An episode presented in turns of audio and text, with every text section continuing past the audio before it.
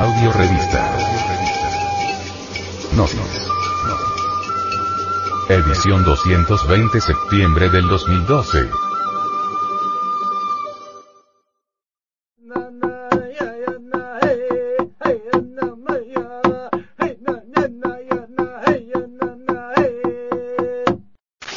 Para vivir sin drogas. La nueva droga de diseño.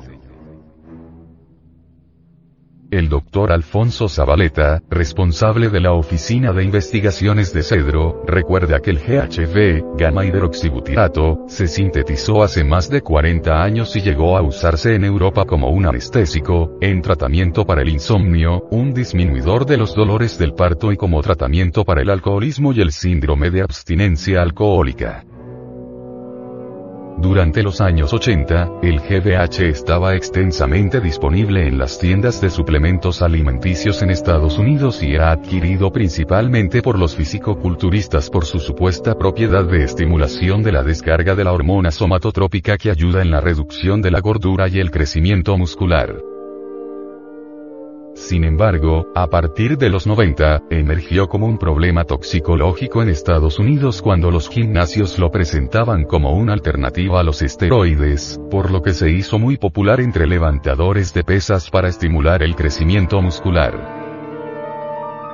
Cuando los médicos norteamericanos comprobaron decenas de casos de intoxicación por GHB, con mareos, confusión, náuseas, temblores, espasmos, depresión del sistema nervioso central, SNC, y depresión de la respiración, la Administración de Drogas y Alimentos de Estados Unidos prohibió el GHB como suplemento nutricional y se restringió su uso y solo bajo supervisión médica. Desde entonces la droga ha sido implicada en varias muertes y, actualmente, cualquiera que posea, manufacture o distribuya GHB en Estados Unidos, puede enfrentar hasta 20 años de cárcel.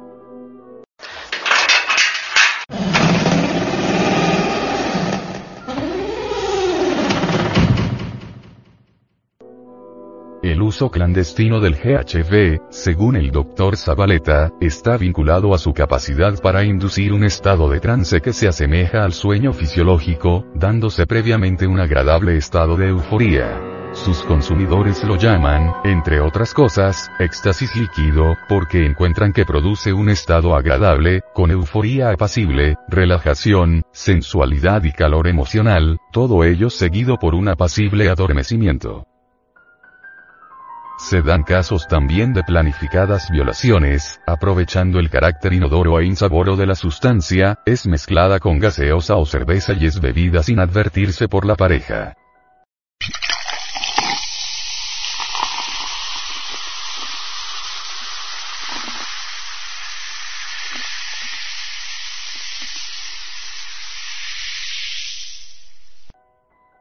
A ese malsano uso se debe otro apelativo del GHB, viola fácil. Ante el peligro inminente que representa el ingreso de GHB a países suramericanos, el doctor Alfonso Zabaleta, a nombre de Cedro, da su voz de alerta. Los usuarios de esta sustancia deben saber que tarde o temprano correrán el riesgo de muchos efectos físicos negativos, incluidos vómitos,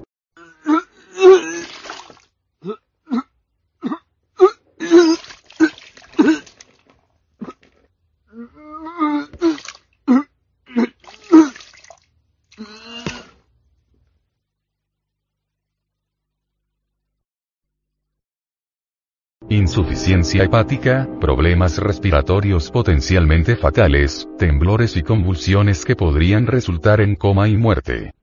El venerable maestro, Samael Aumeor, dice, nuestra civilización, en apariencia tan brillante por la conquista del espacio y la penetración en la materia, está carcomida por la letra de una ética decadente de homosexualismo, lesbianismo y drogadicción. Esta civilización ha entrado en la etapa de involución para liquidarse como ha ocurrido con otras civilizaciones.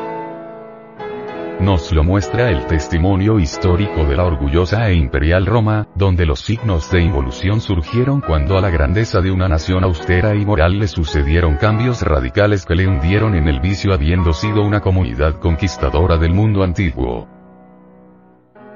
Los ciclos históricos tienen también una evolución y luego la involución que fatalmente se presenta, la cual desgasta rocas, pulveriza soles, torna en anciano al que fue niño, convierte en carbón al que fue árbol y hunde en lo profundo de los océanos a los continentes, o los hace emerger. Nuestros postulados, gnósticos, buscan fundar las bases de una nueva civilización que no esté con lepra y se fundamente en la psicogénesis, es decir, en la creación del hombre primeramente, para pasar luego al superhombre mediante la superdinámica mental y sexual que hemos estado enfatizando en mi obra La Revolución de la Dialéctica a nuestras instituciones gnósticas que difunden mi enseñanza pueden entrar todos los que quieran, siempre y cuando tengan aspiraciones de superarse y de realizar dentro de sí mismos a la psicogénesis, aquí y ahora. El hombre que no ha hecho la psicogénesis dentro de sí mismo solo utiliza una parte infinitamente pequeña de sus capacidades y potencias, por eso es que invito a nuestros lectores a que practiquen las enseñanzas psicológicas que entrego para que aprendan a obtener el máximo de rendimiento de su psiquis. Dentro de cada ser humano existen infinitas posibilidades para un conocimiento también ilimitado. Todos poseemos en estado embrionario grandes facultades psicológicas que surgirán en el momento mismo que iniciemos el trabajo de hacer una psicogénesis en nosotros mismos sin esperar un instante más. El ser humano debe capacitarse para conocer todo lo que atañe a su existencia, este es un hecho tan natural como el libre albedrío. ¿Por qué estamos aquí? ¿De dónde hemos venido? ¿Hacia dónde vamos? Todo esto debe conocerse aquí y quedar libres de dogmatismos y teorías. Por medio de las disciplinas psicológicas que he venido indicando podremos mejorar psíquicamente, es decir, hacer la psicogénesis en nosotros para ponernos en contacto con las distintas dimensiones de la naturaleza. Al ir trabajando en nuestra psicogénesis iremos viendo nuestra superación individual, teniendo así acceso a los profundos conocimientos esotéricos que a través del correr de los incontables siglos han estado allí, a disposición de todo ser humano que anhele sinceramente encontrar respuesta a una cantidad de vacíos e interrogantes, y que sin saberlo, atienden la inmortal sugerencia del gran maestro. Buscad y hallaréis. En síntesis, diremos que la psicogénesis se fundamenta en la frase inscrita en el antiguo templo de Delfos.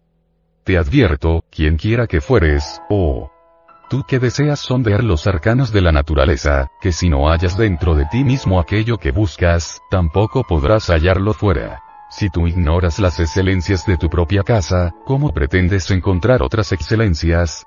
En ti se halla oculto el tesoro de los tesoros, oh, Hombre, conócete a ti mismo y conocerás al universo y a los dioses.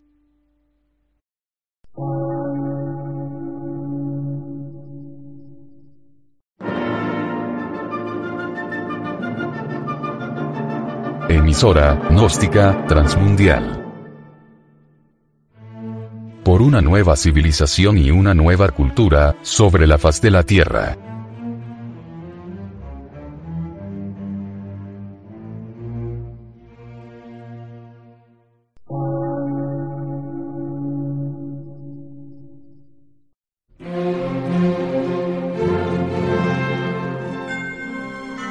Medio de radiodifusión, científico, artístico, místico y filosófico, de la Asociación Colombiana de Centros de Estudios Gnósticos, Antropológicos, Psicológicos y Culturales. A. C.